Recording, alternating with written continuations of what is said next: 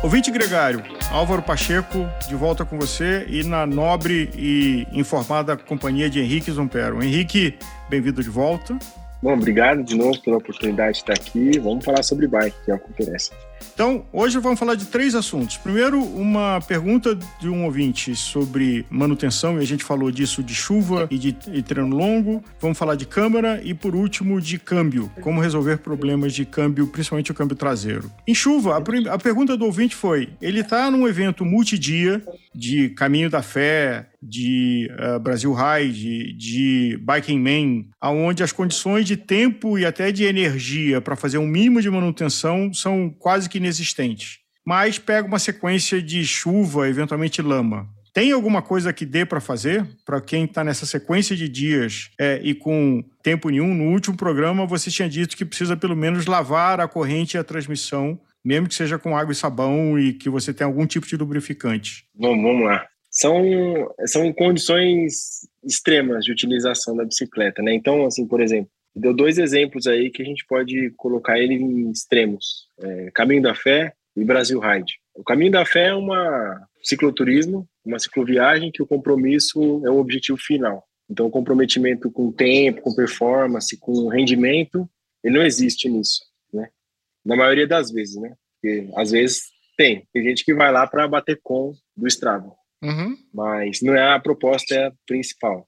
E aí a manutenção ela tem que ser encarada de uma forma mais light, com um pouco mais de planejamento, porque de uma cidade para outra você tem infraestrutura nas cidades que você vai passar, porque elas já estão por vários anos aí que isso acontece, elas já estão preparadas para receber os ciclistas e aí você vai poder também fazer uma manutenção, uma limpeza da bicicleta, como a gente já falou em outros programas aqui, uma coisa mais preventiva. E no, no formato oposto, que é o Brasil Ride, que é uma, uma competição que a gente está.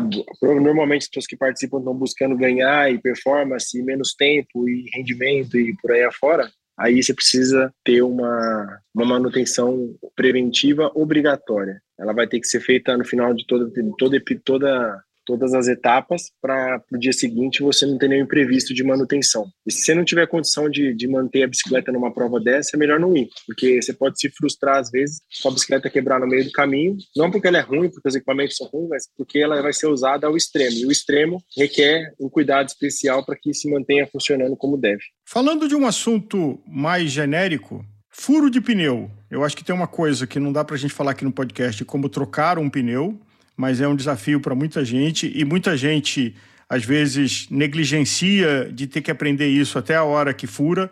E aí, na hora que fura, pode não ter a ferramenta adequada, pode não ter a técnica. E a técnica inclui, inclusive, montar o pneu errado e furar ele depois de montado. Então, acho que você pudesse falar um pouco de. É, e estamos falando de pneu de câmara, não estamos falando de tubeless, que acho que é um outro capítulo. Então, pneu de câmara, que é um assunto que todo mundo que pedala usa, o que, que você daria como sugestões o, o, ato que furou e o que, que você faz. De novo, estamos aqui num podcast, então a ilustração visual, acho que tem vídeos da escola que ensinam isso, como trocar um Sim. pneu, mas é sempre bom ter alguém com você, porque tem uma coisa que é um detalhe, é uma sensibilidade. E o reparo da câmera, que é outra coisa que muita gente tem preguiça, tem medo. É um processo extremamente simples. É para você ter ideia, na aula de iniciante aqui da escola a gente mostra isso e, sem explicar, a gente consegue fazer em cinco minutos esse processo de remendar a câmera. E aí tem aluno que às vezes fala, ah, mas é fácil, a roda da escola é, da bicicleta da escola, é o pneu afogado tal. A gente pega a bicicleta do aluno às vezes e mostra como tirar o pneu. Mesmo aquele pneu difícil de tirar, é, tem técnica de posicionamento corporal que ajuda, ajuda muito na remoção do pneu. E a gente ensina isso no módulo iniciante, no primeiro módulo da escola, pra você ter ideia.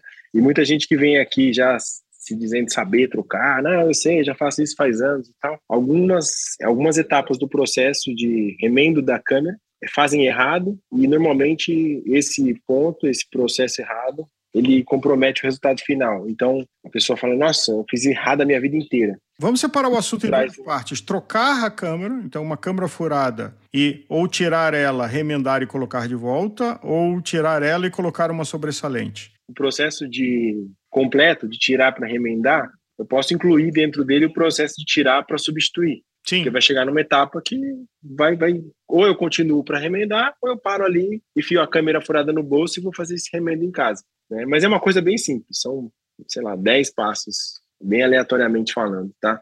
Por exemplo, é, tira a roda, remove o pneu, remove a câmera, identifica o furo, faz o processo de remendo. Se você tiver uma câmera nova, você simplesmente tira a roda, remove o pneu, remove a câmera, reinstala nova e enche, acabou. São cinco passos aí no processo de substituição e no processo de remendo, dez passos. Por exemplo, aqui na escola eu ensino a tirar o pneu sem usar a espátula. Como eu falei, porque se você tiver a postura corporal correta para fazer a remoção do pneu, mas na 90% das vezes você não precisa da espátula.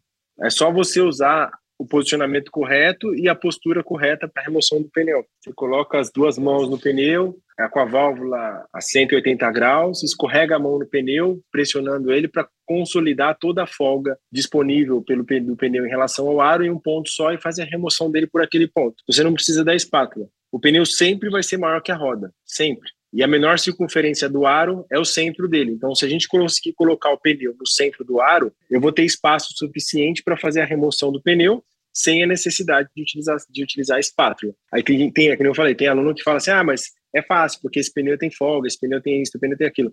A gente pegou já roda Roval, roda Bontrager, roda Alex Rins, é, Campanholo agora. A gente fez o desafio mecânico, por exemplo, com roda Campanholo, você não precisa de espátula. Roda Tubeless, a Three-Way Fit da Campagnolo. A gente é uma roda teoricamente difícil de colocar pneu e a gente usa as pessoas que participaram do desafio mecânico conseguiram colocar, a maioria delas conseguiram colocar o pneu na roda sem, sem a necessidade de espátula. Por quê? Porque eles já estão habituados com essa técnica para se instalar o pneu, entendeu? Então, a, o que eu recomendo normalmente é um canivete no bolso e não precisa muita mais coisa além disso para fazer a manutenção emergencial da bicicleta. Acho que espátula é um acessório que às vezes utiliza, às vezes não. Até porque a espátula pode morder a câmera quando você está montando ela de volta e causar um outro furo que você não esperava e na hora que você vai encher, ela não enche e você tem que fazer de novo. Exatamente, pode criar um problema em cima da sua solução, né? Pode gravar seu problema, porque você tinha uma câmera furada, agora você vai ter duas. E na hora, a gente vai falar de reparo de câmera. Então, assumindo que você tem uma câmera ou reparada ou nova, para montar ela de volta, e estamos aqui falando em áudio, é, em vídeo fica mais fácil e tem algumas coisas da escola no YouTube, mas na nossa proposta. Não, é claro, sem dúvida. É, é, eu acho que vale convidar as pessoas para que elas entrem no nosso canal e possam visualizar isso na prática, na, na, no vídeo, porque a gente tem alguns vídeos ensinando como fazer isso no canal. Né? Bom, basicamente você encher a câmera um pouco é bom, sim, é bom para colocar ela inicialmente dentro do pneu, porque ela vai facilitar a sua vida, porque ela vai já meio que se acomodar no lugar que ela tem que ficar. Mas como eu falei, como o pneu ele é maior que a roda e ele existe uma folga, e essa folga é pequena, ela não é grande. Se eu colocar muito ar dentro da câmera, ou se eu colocar ar dentro da câmera que comprometa o encaixe do pneu, eu vou ter dificuldade para recolocar ele sem a espátula. Então eu teria que murchar a câmera. Só que às vezes você murcha a câmera, ela não vai sair todo o ar, o ar por completo. Então você tem que tomar um pouco de, tem que ter um pouco de cuidado aí em relação a, a esse ponto de encher um pouco ou deixar ela totalmente vazia. Totalmente vazia vai facilitar na hora de colocar o pneu, mas vai te dificultar para colocar a câmera dentro do pneu. Então você pode encher um pouco e depois esvaziar. Eu acho que é o mais sensato. Eu encheria um pouco e depois esvaziaria o máximo que eu conseguisse para poder recolocar o pneu é, sem a utilização de espátula, por exemplo. É importante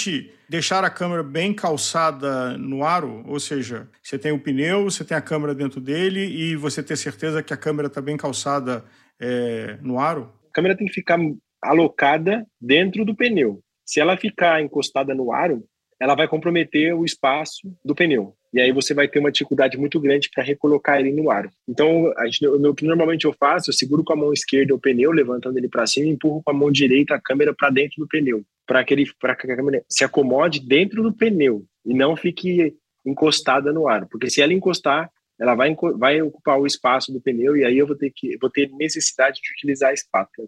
E a montagem? Começando a montagem, por que lado da roda, tendo a referência aonde está o bico da câmara? É, a gente sempre começa pelo, pela, pela válvula, porque a válvula ela é, uma, é como uma terceira mão. A partir do momento que você coloca o pneu e encaixa ele na válvula, a válvula ela não, vai, ela vai, não vai deixar que o pneu saia novamente. Então, a partir dali, você começa todo o processo de montagem. Sempre a gente tem referências na, na mecânica para o processo de desmontagem e montagem. O processo de desmontagem ele é o oposto da válvula. E o processo de remontagem ele inicia-se pela válvula. Algumas pessoas usam talco entre a câmera e o pneu. A experiência de vocês mostra que isso é importante e isso não faz diferença? Olha, toda todo truque aí para tem gente que utiliza sabão, sabão, detergente e tal, é bem-vindo, né? Mas se a pessoa se condiciona a, a se habitua a usar talco ou qualquer outro produto para fazer a montagem, o dia que ela tiver sem, como que ela vai se comportar? Ou ela vai levar o tubo de talco na camisa para fazer a troca de pneu, caso fure o pneu na trilha? Essa é a pergunta que eu deixo para quem utiliza, né? Normalmente. Ou o cara fala, não, eu uso detergente. Tudo bem, você vai levar o tubo de detergente e o balde de água você né? Então a gente tem que aprender com a menor utilização de recurso possível para quando a gente poder ter recurso, poder aí gozar das facilidades, das tecnologias que vão estar ao nosso alcance naquele momento para poder fazer nossa vida ficar mais fácil. Mas o dia que não tiver, a gente tem que estar preparado para lidar com a situação de não ter, entendeu? E aqui na escola a gente prepara as pessoas exatamente para essas situações. A gente não vai falar para o cara, ó, oh, sua roda quebrou um raio, por exemplo. É, leva um, você precisa de um alinhador de roda. Como é que o cara vai levar um alinhador de roda, né? A gente ensina a fazer o alinhamento emergencial com uma chave que está no canivete multifunções.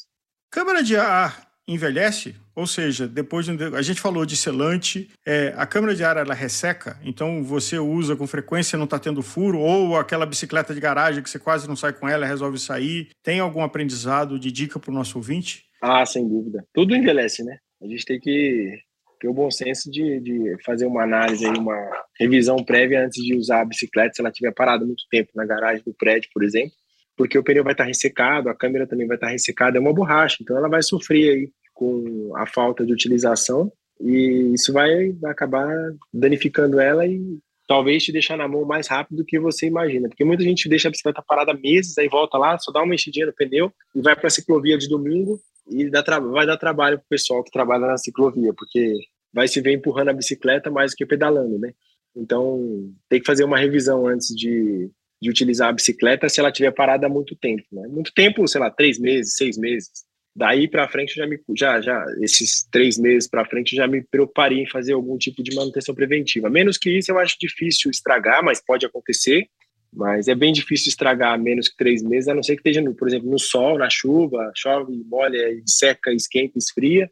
Aí talvez possa estragar, mas numa condição dentro de uma garagem, eu acho que não chega a tão pouco tempo estragar, não. E agora vamos para o nível 2, fazendo o reparo. O kit de reparo, furou teu pneu, você tem um kit de reparo com você e ao invés de pegar uma câmera nova, você faz o kit de reparo. O processo de remoção é basicamente o mesmo. Tem alguns passos que a gente tem que seguir ali para o processo de remendo. Como eu falei, as pessoas vêm e acham que. ah, não, eu já sei fazer. Mas está muito habituada é, a passar a mão, por exemplo. Quando você lixa a câmera, o intuito ali é você criar uma superfície limpa, tirando todas as, as impurezas daquela, daquela, daquele perímetro onde está o furo para você poder fazer o processo de vulcanização frio. Tem, são dois processos, vulcanização fria ou cola de contato. É, normalmente, os mais acessíveis, os mais populares, são cola de contato. Então, ela tem que ser passada nas duas superfícies. Inclusive, aqui na escola, a gente não utiliza os remendos da Park Tour porque são vulcanização fria e eles são mais caros, são menos, são pouco acessíveis para algumas pessoas em alguns lugares do Brasil e nossa ideia não é essa. É fazer com que todo mundo tenha acesso a, aos produtos que a gente ensina aqui na escola. Então, aí você tem o kit de remendo, você vai ter que fazer um recorte nele, do tamanho que você precisa, ou você tem aqueles remendinhos que são estrelinhas, né? Parece uma estrelinha, é muito comum em borracharia. É, você vai lixar a câmera, não pode passar a mão em cima da parte limpa, da parte que você lixou, e nem assoprar. São duas ações aí que são extremamente prejudiciais para o processo de vulcanização. Porque se você passar a mão, você contamina com a gordura da sua mão e a sujeira dela a área que você acabou de criar ali para fazer a vulcanização. E se você sobrar, você vai colocar saliva no lugar onde não deve e ela vai demorar muito mais tempo para evaporar e vai comprometer a vulcanização também. Depois disso, é simplesmente passar o dedo em cima bem de leve, só para acomodar mais o remendo, e aí faz a remoção do plástico de, de cobertura, de proteção do remendo, e está feito o remendo. Agora, você disse, é importante passar cola dos dois lados, no remendo e, e na câmera, né? Sim, quando a gente está falando de é, cola de contato. Daquela da estrelinha, ou de uma coisa é, que você recorta. Da estrelinha. Exatamente. Então, nesse você passa a cola nos dois. Quanto tempo você espera antes de, de fazer o contato dos dois, da, de colocar esse adesivo na câmera? Isso depende muito da marca, né? Mas a gente, vamos dar nome aos bois aqui. Tem uma marca que chama Union, que a gente utiliza aqui na escola para dar aula. É de 3 a 5 minutos a recomendação do fabricante no manual deles. De 3 a 5 minutos aí você espera e faz a colagem do, do o contato entre as duas superfícies, câmera e remendo. E aí fez o contato, é, espera, tira o plástico que fica pelo lado de fora em cima da estrelinha. Qual é a função uhum. desse plástico? Por que, que ele existe e ele precisa ser retirado? O plástico tem duas funções. A primeira é proteger o remendo pela parte externa para que não tenha nenhum tipo de, de danificado, que não seja danificado de forma nenhuma na parte superior dele. E a segunda função dele é uma prova, é como se fosse uma prova real. O plástico tem uma posição que tem que segurar com a mão tem todo um processinho que tem que ser seguido ali para poder fazer a remoção dele corretamente. Nunca remova o plástico de fora para dentro, e sim de, do meio para fora. Ele é cortado ao meio, você faz a remoção do meio para fora, e nunca é, puxando pelas bordas externas. Porque se você tirar pelas bordas, vai prejudicar a colagem da borda e, portanto, ele pode não funcionar. E quanto tempo você espera uh, depois que você. Então, você, 3, 5 minutos passar a cola, faz o contato. E aí, quanto tempo precisa esperar para montar de volta essa câmera? Fez o processo, conferiu se está tudo certo. Não tem muito o que fazer, não. É só colocar a câmera de volta e encher. A gente já, já tem uma câmera que já consertou mais de uma vez. Qual é o bom senso entre quantos remendos uma câmera pega, ou a que distância eles precisam ficar um do outro, ou até a que distância da válvula? Porque tudo isso impacta, né? Você ter dois remendos, que um é a dois dedos de distância do outro, ou você está muito perto da válvula, são remendos que podem não funcionar. Olha, a recomendação técnica é um remendo substituir a câmera. Essa é a recomendação técnica ideal.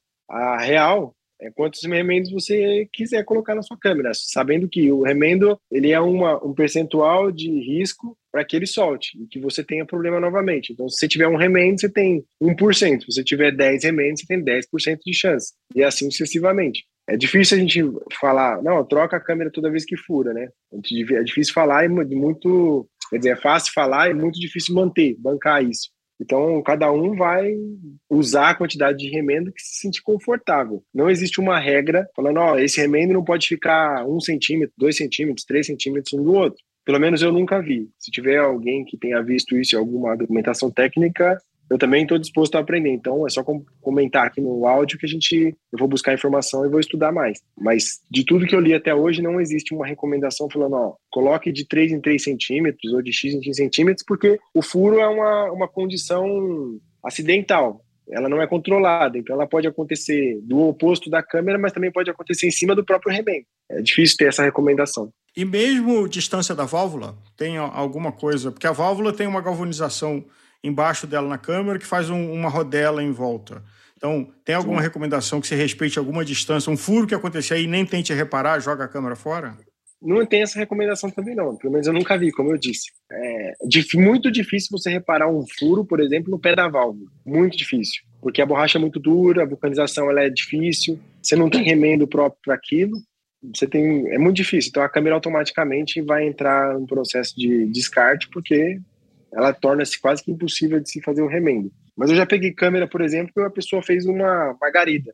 Tinha um remendo no meio e vários outros em volta faz parte, entendeu? E tava funcionando. O cara não foi reclamar pra gente que não tava funcionando. Ele foi porque a câmera furou, porque a fita de aro ressecou e tal. A gente achou. Falei, nossa, velho, isso aqui foi. Eu tirei até aula, eu tirei até foto e a gente utiliza às vezes isso na aula para mostrar. O programa de hoje está de saindo de roubadas e a terceira seria o câmbio traseiro, ou talvez até o dianteiro, parou de funcionar. Seja porque o cabo rompeu, ou seja, porque ele é eletrônico, ele parou de funcionar porque a bateria descarregou, porque teve um problema qualquer. O que fazer para chegar em casa? No sistema mecânico, você pode pegar a ferramenta é, e travar o câmbio em determinadas posições. Então, você tem dois parafusos de regulagem lá, que é o L e o H, low e high, alta e baixa velocidade. Você pode travar o câmbio fisicamente do meio do cassete para cima ou para baixo. Você não pode sempre só, pode não deixar ele subir mais ou descer mais. Às vezes a gancheira entorta e o câmbio não tem mais curso suficiente para subir, aí você tem que travar ele para evitar que ele entre na roda, esse tipo de coisa. Travar é você fechar as duas regulagens para que mesmo que você apertando a manete, ele o raio dele seja muito limitado a um cassete. Exatamente. Exatamente. Essa é a condição para um sistema mecânico. Um sistema eletrônico, ele é inteligente, então ele vai meio que o sistema eletrônico ele sempre vai te condicionar para uma marcha mais leve. Então, se a bateria está dentro de um percentual de, de, de energia mínimo ou baixo, que, que ela vai fazer? Ela vai mudar, por exemplo, você está no menor pinhão do cassete, aí você muda para a segunda marcha, para a terceira, para a quarta, para a quinta, para a sexta, e depois você quer voltar para baixo, ele não vai deixar mais você fazer isso, porque ele entende que ele não vai ter energia para fazer de novo o mesmo percurso. Então ele só deixa você subir as marchas e não deixa você descer. No câmbio dianteiro, no sistema eletrônico, ele vai automaticamente, a bateria baixou a certo percentual, ele vai inabilitar o funcionamento do câmbio dianteiro e só vai habilitar o câmbio traseiro, só o câmbio traseiro continua funcionando. E aí você ainda tem algumas trocas. A partir do momento que chegou num determinado nível da bateria, ele começa a fazer isso que eu acabei de explicar no câmbio traseiro. Ou seja, é, às vezes você, um, um, ciclista pode achar que o câmbio está quebrado e não está. O nível da bateria que está baixo e o câmbio entrou nesse modo automático de proteção. Olha, a, a gente, exatamente. A gente pega, às vezes, aqui cliente que comprou bicicleta nova e não sabe nem carregar a bicicleta. Eu acho que tem que ter um pouquinho mais de atenção de quem vende a bicicleta ou até mesmo do próprio consumidor que vai comprar esse tipo de bicicleta, ler o manual e entender um pouco mais sobre o produto que ele está comprando para poder fazer uma utilização melhor. Porque a gente pega as pessoas às vezes aqui que falam, minha bicicleta parou, eu quero garantia, não sei o quê. Você fala, tá bom, liga na tomada. tem que carregar ela, né? Aí você carrega a bicicleta, ela volta a funcionar como num passo de mágica, entendeu? Você sabe e aí, quando que... vai cobrar, o cara ainda acha ruim, né? Você sabe que é, é, em TV por assinatura, é, uma das primeiras atenções do serviço de atendimento ao cliente é perguntar se o decoder está ligado na tomada, né? Que as pessoas ligam, mas a TV a cabo não está funcionando assim. Meu senhor, por favor, está ligado na tomada? E boa parte das pessoas não está ligado na tomada e acha que deixou de funcionar. Henrique, muito obrigado pelos esclarecimentos. Hoje foi papo de oficina saindo das roubadas. Mande a sua pergunta é, aqui no, no comentário do YouTube, no direct do Instagram, é, no WhatsApp, na Escola Partu, na Mexe. E nós três estamos juntos para trazer conhecimento e diminuir a sua chance de se chatear mecanicamente, seja no preventivo ou seja na solução de problema com a sua bicicleta. Sem dúvida. É isso aí. Obrigado de novo pela oportunidade. Espero ter ajudado, esclarecido aí para algumas pessoas e estamos abertos aí a sugestões e dúvidas. Só escrever para a gente.